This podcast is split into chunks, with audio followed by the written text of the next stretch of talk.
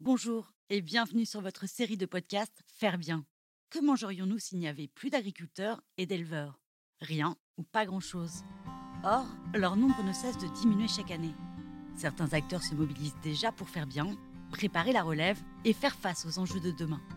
C'est pourquoi, à travers ce podcast, nous proposons de partager tous les 15 jours notre vision de l'agriculture biologique, mais aussi de vous faire découvrir le beau métier d'éleveur, la génération future et tous ceux qui pensent l'agriculture de demain autrement.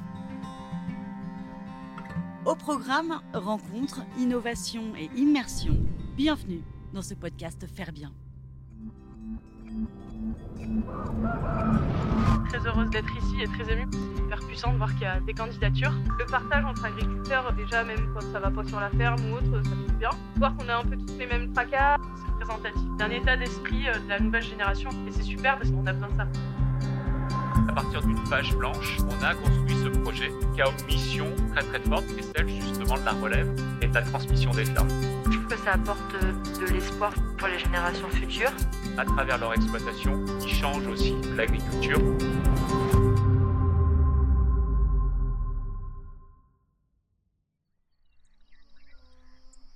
Bonjour et bienvenue à tous pour ce nouvel épisode en Normandie. Bonjour, bienvenue à la ferme de la Masure à Montchauvet. Lucie, vous la connaissez. Nous lui avons déjà consacré deux reportages, tant sa passion du métier et son enthousiasme sont communicatifs. Et cette fois-ci, c'est l'automne. Le couple accueille aujourd'hui les jeunes pousses du programme de la pépinière. Ils sont en tout huit participants. Ils ont entre 21 et 39 ans. Et cela fait maintenant trois jours que le programme de découverte a commencé. Le moins que l'on puisse dire, c'est que les profils des jeunes pousses sont extrêmement variés.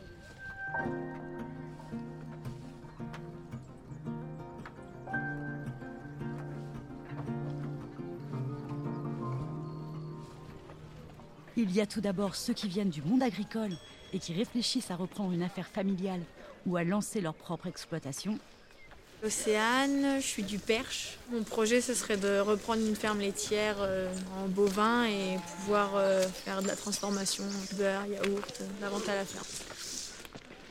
Moi, c'est Marie, donc je viens du Calvados, pas très loin d'ici. Là-bas, je me prédestinais pas forcément à m'intéresser euh, à la reprise de l'exploitation familiale.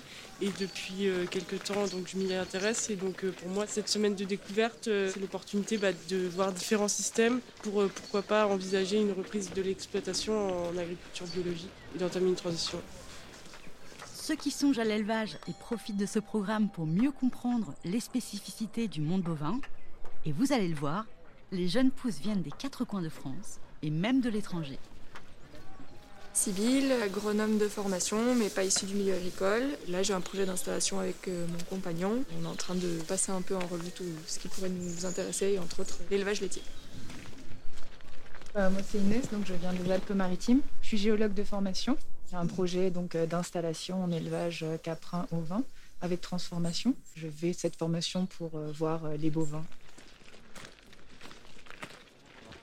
Je m'appelle Christine, je suis allemande. Moi aussi, je m'intéresse beaucoup pour l'élevage laitier bio et euh, surtout avec transformation. Je viens de faire un stage dans une ferme caprine avec fromagerie fermier et c'était très chouette. Et maintenant, euh, j'aimerais bien connaître les autres animaux, euh, les, vaches. Pour ça, cette possibilité, c'est génial. enfin, parmi la promotion qui compte 75% de jeunes femmes, Certaines et certains sont venus aussi s'informer sur le métier de l'élevage et viennent d'horizons tout à fait différents. Je viens de Caen, je suis dans la vente, mais je m'intéresse à l'agriculture et je suis novice dans le domaine. Je participe euh, au voyage découverte pour euh, découvrir le milieu, voir ce qui me plaît, comment est-ce que ça se passe. Je m'appelle Anna, je viens de Seine-Maritime. J'étais en licence de lettres euh, jusqu'alors, mais ça m'a pas plu, du coup j'ai arrêté.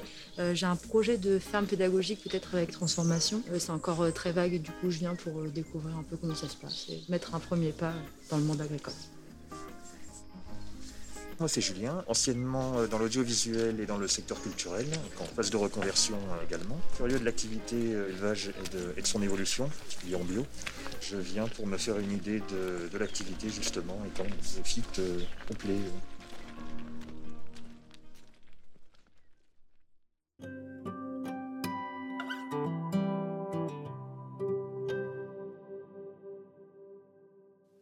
Avant que Colin et Lucie expliquent leur parcours et répondent à une multitude de questions sur l'organisation de leur ferme, Jade Moza, responsable du programme, également présente sur place, revient sur les grands enjeux de la pépinière.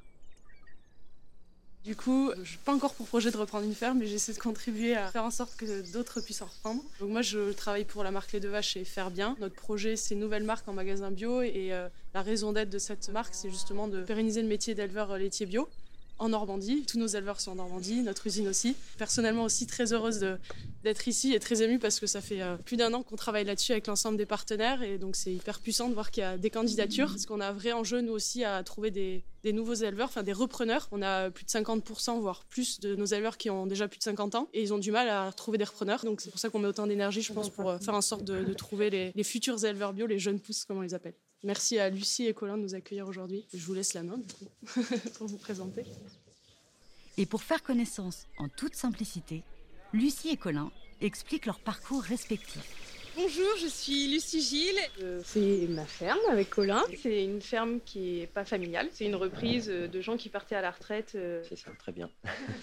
Colin. ouais, Colin. Euh, du coup, euh, moi, mes parents étaient agriculteurs, mais en Seine-Maritime, sur un système euh, pas du tout comme ce qu'on a fait là, mais très très intensif, avec 110-120 vaches, des robots de traite et seulement 3 hectares de pâturage, quoi. Donc vraiment, vraiment différent. Et je suis allé à l'école à Saint-Lô, dans, dans, la Manche, là. Le coin m'a bien plu, donc après, après le BTS, j'ai commencé à chercher un petit peu, à travailler dans, dans, le bocage, et puis, et puis voilà, il y avait cette ferme-là à céder, donc on a visité, et ça s'est fait comme ça. Contrairement à ses parents, Colin a souhaité mettre en place une autre manière de produire, moins intensive et plus en adéquation avec la nature. Mais vos parents ne vous ont pas dissuadé parce que... Non. Ils dormaient pas la nuit, mais bon. bah, oui, je pense qu'ils étaient, ils étaient stressés, oui. Forcément, ouais, mais. Une sale euh, période. Non, non, ils vont pas dissuader. en plus de leur exploitation laitière, Lucie et Colin mettent un point d'honneur à faire vivre le tissu local.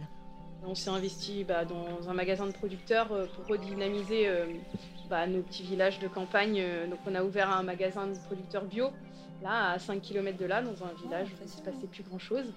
Donc on, ouvre tous les vendredis après-midi et c'est tout un tas de producteurs du coin viennent livrer, les gens... donc ça, ça marche plutôt bien. On voyait bien qu'il y avait de la demande et puis on a des clients qui viennent dans nos fermes. On trouvait ça dommage de ne pas mutualiser la clientèle et les produits on s'est lancé, ça marche super bien. Euh. Les gens en fait sont assez en attente. On habite en campagne et qu'il faut faire 15 km, 20 km pour aller faire ses courses. Euh, et euh, là, ce retour-là, de vraiment pouvoir aller au pied de chez soi, faire ses courses de gens qui produisent là localement. Les producteurs sont pas à plus de 25 km maximum. Ça s'appelle Bio-Andruance et du coup, donc ça marche depuis 2017 et ça marche vraiment bien. On fait plein d'autres manifestations autres, bah, culturelles, tout ça. On essaye vraiment de faire vivre les villages alentours. Le jeune couple participe également à des rencontres avec des agriculteurs des alentours pour se transmettre des savoirs et se serrer les coudes. Vraiment, le partage entre agriculteurs, euh, bah déjà, même quand ça va pas sur la ferme ou autre, ça fait du bien de pouvoir en parler. Bah, de voir qu'on a un peu tous les mêmes tracas et que des fois, ça se résout très facilement juste par voisin. Euh, de voir que ça bouge dans les campagnes, c'est sympa. Nous, on a plutôt orienté le système de manière très très simple. Pendant que les jeunes pousses visitent la salle de traite et que Lucie et Colin leur expliquent tout le fonctionnement, j'en profite pour demander à Jade, qui a chapeauté le programme de la pépinière, pourquoi une visite chez le jeune couple à la ferme de la Masure lui semblait indispensable. Il y a plusieurs points qui sont importants pour moi chez Lucie et Colin. C'est des jeunes installés, un couple installé voilà, qui, a mis en place son système à sa façon, sa façon de voir les choses, une transformation du maïs jusqu'au pâturage euh, et une volonté de passer en bio aussi. Et ça, ils l'ont fait avec leurs propres convictions. donc ça, c'est juste énorme. Mais c'est aussi de voir, au-delà du système de production qui est plutôt pâturant euh, et autonome, c'est aussi de se dire comment on fait en sorte d'avoir moins d'astreintes, moins de temps de travail aussi sur la ferme et de faire en sorte qu'on ait un modèle euh, plutôt simple et qui fait en sorte de quoi euh, avoir du temps pour eux à l'extérieur et, avoir vraiment une vie, euh, ben, j'espère, heureuse. Donc c'est pour toutes ces raisons que je pense que c'était essentiel que les jeunes pousses fassent un déplacement sur cette ferme. Et oui, un autre point hyper important, c'est que Lucie et Colin, ils représentent euh, bah, cette nouvelle génération qui veut euh, redynamiser le territoire, redynamiser les campagnes. Ils sont pas juste là à gérer une exploitation laitière et à, rester à leur échelle. Ils sont en contact avec d'autres associations euh, pour faire en sorte que le modèle agricole évolue, transitionne et ils veulent faire partir de ça. Donc oui, je, pense que c'est représentatif d'un état d'esprit de la nouvelle génération et c'est super parce qu'on a besoin de ça.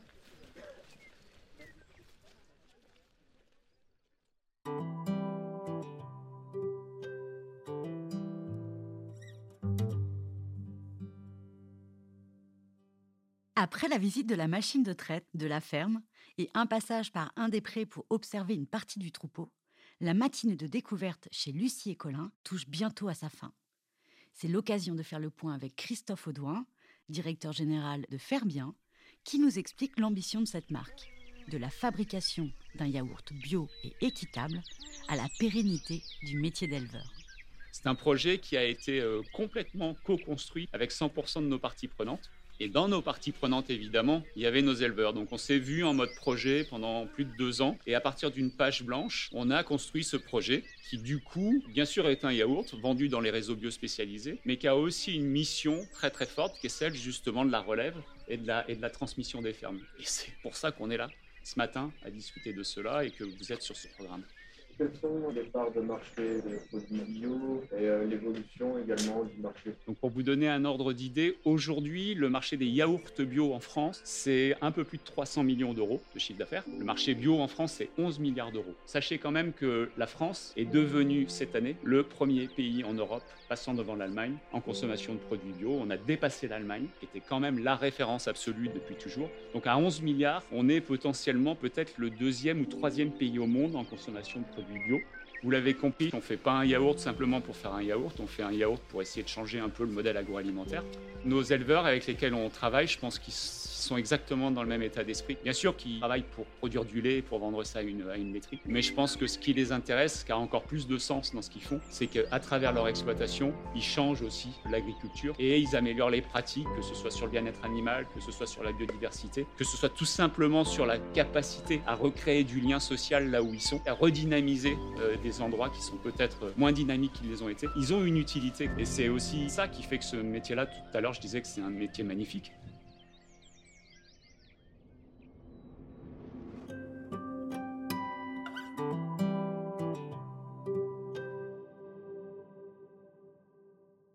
Avant que le petit groupe parte déjeuner dans un restaurant du village, j'en profite pour demander aux participantes et aux participants de la pépinière ce qu'ils ont déjà appris de ces trois jours de découverte dans les différentes fermes. Je suis plus éclairée, déjà parce que vraiment je ne connaissais pas du tout, j'avais aucune idée. Par exemple, l'herbe, il y a différentes herbes. Même ça, je avais pas spécialement pensé. J'ai appris beaucoup de choses aussi, même du vocabulaire, tout ça, qui va forcément être important si je veux continuer dans ce milieu-là. Et ça a été euh, très bénéfique et je suis vraiment contente pour le moment, en tout cas, des élevages qu'on a visités. Et tout le monde nous accueille très bien à chaque fois et c'est vraiment sympa.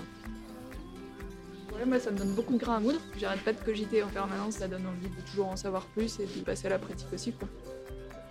Je trouve que c'est super bien de voir plusieurs fonctionnements et surtout là on se rend compte qu'il y a une vie, on peut être agriculteur et avoir une autre vie à côté. C'est quand même important et même maintenant. Et euh, je trouve que ça apporte de l'espoir peut-être pour les générations futures, les générations qui s'intéressent à l'agriculture et qui ont peur justement de ce côté euh, très euh, cloisonné, enfin de pas de vie sociale, tout ça. Là on peut voir que c'est pas le cas. C'est de mieux en mieux et même au niveau du bien-être animal qui est selon moi très important, on voit que c'est quand même de mieux en mieux par rapport aux générations précédentes. Et c'est vrai qu'ici on voit qu'ils font vraiment attention et ça fait plaisir de voir des animaux euh, dans la nature qui broutent et qui sont euh, tranquilles. C'est cool de, de, voir ça.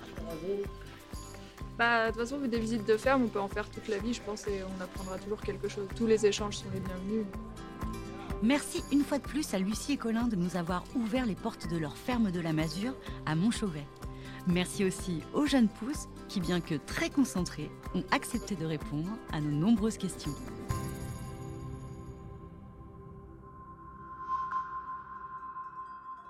Vous avez aimé ce podcast? N'hésitez pas à nous laisser un like ou un commentaire sur votre plateforme préférée.